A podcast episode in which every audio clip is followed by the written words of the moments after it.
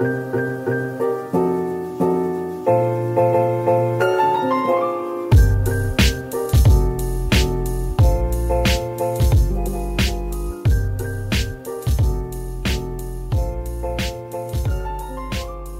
欢迎来到江江讲讲，我是一个江一昌。那在这个单元呢，我将用比较轻松的方式来跟各位分享以前我在美国任职时候发生的一些有趣的小故事。不过今天的分享比较不一样哦，今天的分享呢，我会跟各位介绍一部我个人还非蛮喜欢的一部这个棒球电影。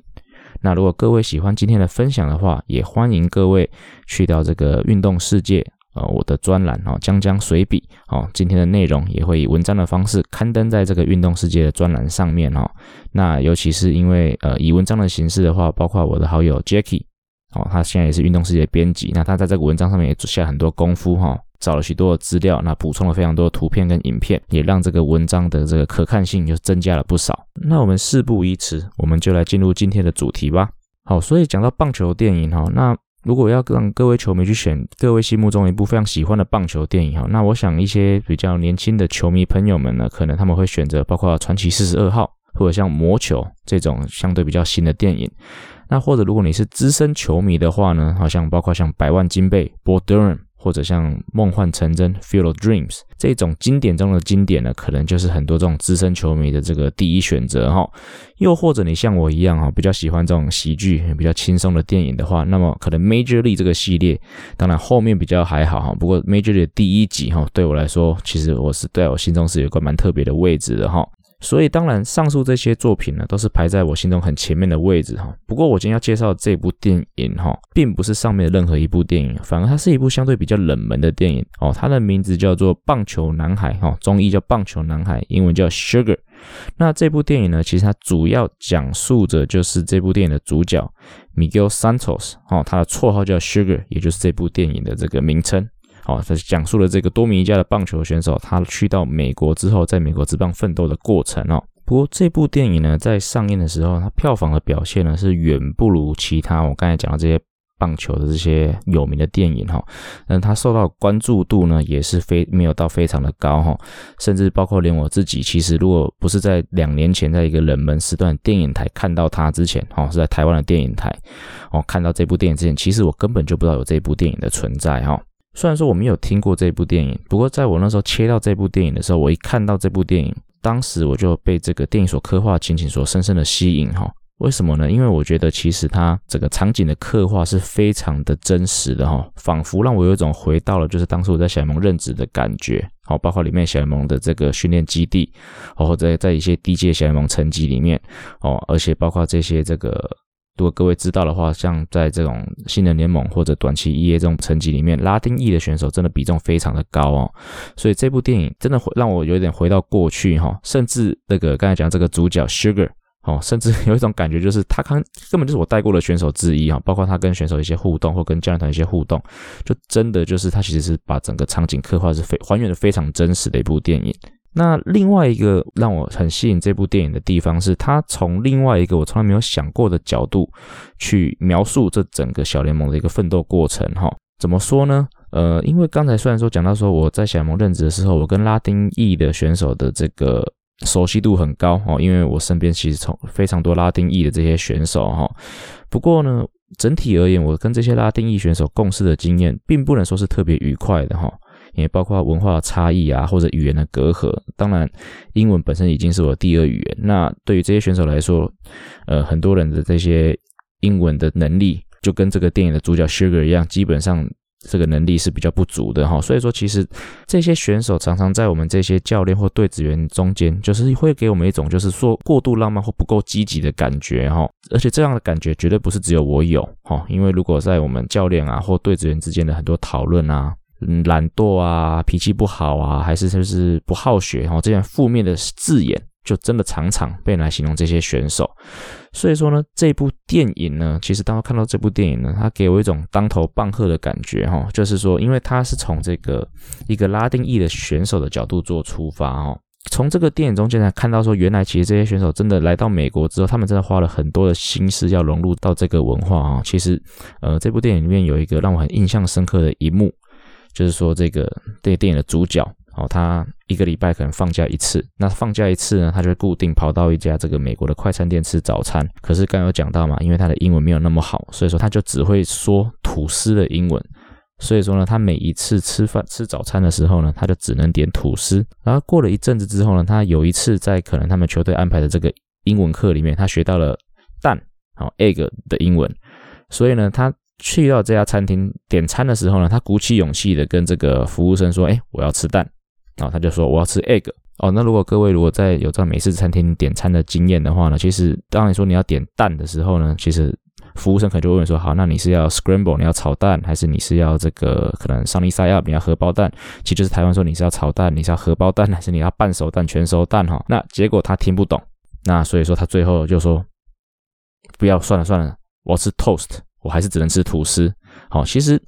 这一幕虽然说感觉起来有一点像是喜剧成分哈，不过其实我当下看到这个电影，我看到我看到这一幕，其实我是有蛮深刻的感触哈，就是说在我们平常这些就是相对英文能力比较好的这种的人，在美国我们是觉得非常简单不过的事情，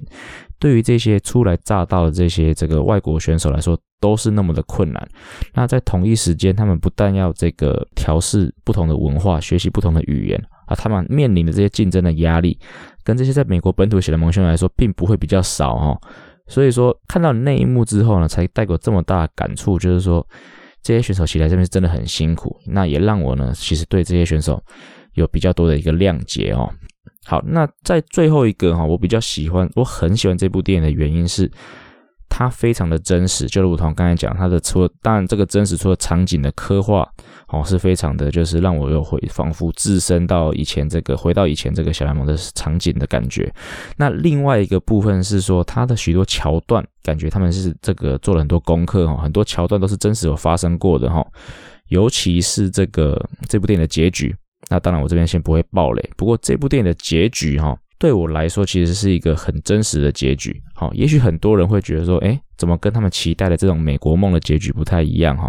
可是以我这个在美国从业的人员来说，这样的结局才是大部分这些哦拉丁美洲的选手真正会发生的故事。到头来说，其实对于这些拉丁裔的选手来说，这样子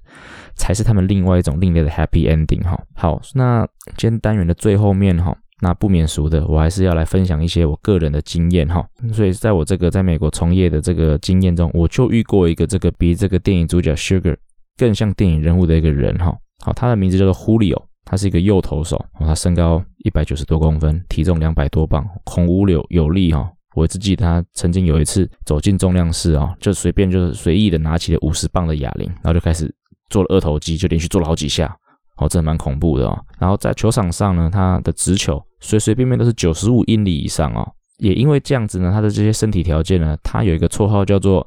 The Animal 哦，就是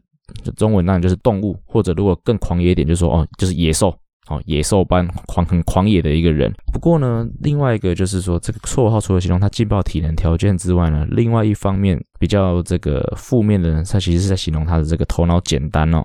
因为其实忽里欧呢，他是出生在这个多米尼加乡下，他教育程度不好。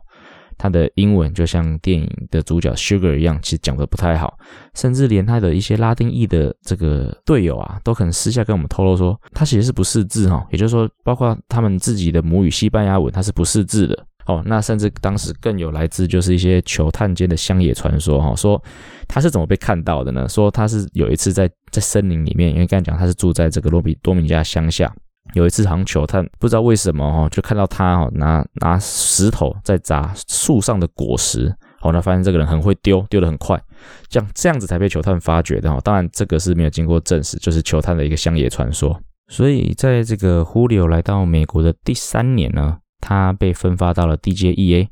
那其实因为刚有提到他的球速很很刚猛哦，那他也缴出还不错的数据哈。不过呢。哦，事情有一天就意外，就有一天这样发生了哈。有一天，他这个所所属的球队在比赛中呢，跟对手发生了群架。好、哦，啊，这个群架的影片呢，我也会把它分享在这个运动世界的这个专栏文章里面哈、哦，所以有兴趣的朋友们呢，可以去看一下这个影片。那另外一个比较有趣的这个事情呢，就是说这个如果你去看这个影片呢，就是一开始你可以看到两队的总教练在吵架，那后来其中有一个就穿蓝色，也就是我们小熊队 DJEA 的总教练，哦，他是先动手推了对方的总教练一把，才引发了整体的这个大乱斗哈。那这个小熊队 EA 的总教练是谁呢？哦，他就是我们现在这个统一师队的这个打击教练卡麦隆教练哈，所以这个是个蛮有趣的故事。好，回到主题，所以说在打群架的时候呢，哦，个性冲动的这个 Julio 呢，当然有讲到嘛，他是 The Animal，所以他很狂野，他个性冲动的，他就从休息室冲了出来，当然是要助阵嘛，怎么可以就是输人不输阵，打架是一定要冲出来的。那就在这个时候呢，对方也有一些选手朝他冲了过来哦，那他手上刚好有一颗球。那他想也没有想哦，就把手中的球直接往对方吹了过去哦。不过其实呢，刚刚有讲到他速度球速很刚猛，可是他控球其实并没有很好哈，所以这颗球其实投高了。投高之后呢，不偏不倚的飞越了朝着他冲过来这些敌对选手，而飞进了观众席，而也砸到了一个坐在对方休息室后方的一个观众的头上，那也造成了脑震荡哦。而他也因为这件事情呢，而被对方一撞告上了法院。那这个官司期间呢，那球队也暂时能将他处于禁赛啊，就是静候发落哈，所以他就回到了这个延长春训听候发落。那延长春训比赛进行中呢，他也只能坐在观众席上看球，理论上他是不能进到休息室的。不过有一次呢，他的水瓶没有水了，所以呢，他就偷溜进了休息室，想要偷偷装一点运动饮料啊。诶，结果这个举动啊，被这个那么延长春训的防护员看见了，哦，就被大声的斥责，诶。滚出了休息室！你这个应该被抓出去关的人哦。我们这个其实防护员他这个讲话也稍微是比较过分的哦。那胡里欧听见这句话之后呢，先怒火中烧哦，他一把就抓住了这个防护员衣领，就直接把他推到了墙上，好钉在墙上，准备要教训他了哈。不过当然还好，这个时候旁边的一些这个教练跟选手及时介入哈，才没有把事端扩大。哦，不过这件事情。事后哈，蛮多选手是私下有表示说，其实他们当下没有很想要把他们两个拉开哈，因为其实其实刚刚听到这个防护员会这样讲话，就知道说这个防护员其实讲话平常就是蛮尖酸刻薄，蛮多人其实看他不爽很久了哈。他刚好 Animal 想要教训他，其实很多人其实是不太想要就是去介入，就直接看看到底是会被教训的多惨。后来这件事情再过了一阵子之后呢，这个判决成立了哈，这个重伤害的罪名成立。那后来呢？这个应该是有稍微有一些这种所谓的协商的部分，为了躲避这个牢狱之灾呢，胡里欧自己选择就是永久的遭美国驱逐出境，也就是说他可以不用坐牢，可是他终身不可以踏上美国的领土。那于是呢，这个时候球团呢就帮他买了一张单程的到多米尼加他的家乡的机票，而我们球队的管理呢，这时候也就开车送他到凤凰城的机场。从那一刻起呢，我就再也没有看过胡里欧这个人了啊。啊，最后呢，事隔几年之后，有一天春训哦，我这也是打击练习，在小联盟的打击练习，那就一群选手在外野捡球啊、聊天啊，然后呢，忽然有一个选手就说：“哎，你知道我昨天在加油站看到谁吗？我看到胡里欧，哎，他开着一台敞篷的，然后旁边还载了一个女生，好像白人女生这样子。哦，于是呢，这个时候当下呢，大家就又开始很热烈的讨论这个胡里欧之前在球队的种种这些事迹啊，包括。”打群架啊，包括就是差点揍防护这些事迹啊，而我呢，其实到现在呢，都还在好奇说，不知道一直到现在，胡里哦是不是还在追逐的，就像电影的那个 Sugar 一样，在追逐他的那个另类的这个美国梦哦。好。以上就是这一期将将讲讲的所有内容。那就像我讲的，如果你喜欢今天内容的话，记得在这个 Apple Podcast 上面帮我们五星推爆。那接下来呢，另外也是一样，也可以到这个我们运动世界我的这个专栏将将随笔呢，也可以再看到更多有关这篇文章的一些这个图片跟这个影像的一些这个补充。好，我们下次见啦，拜拜。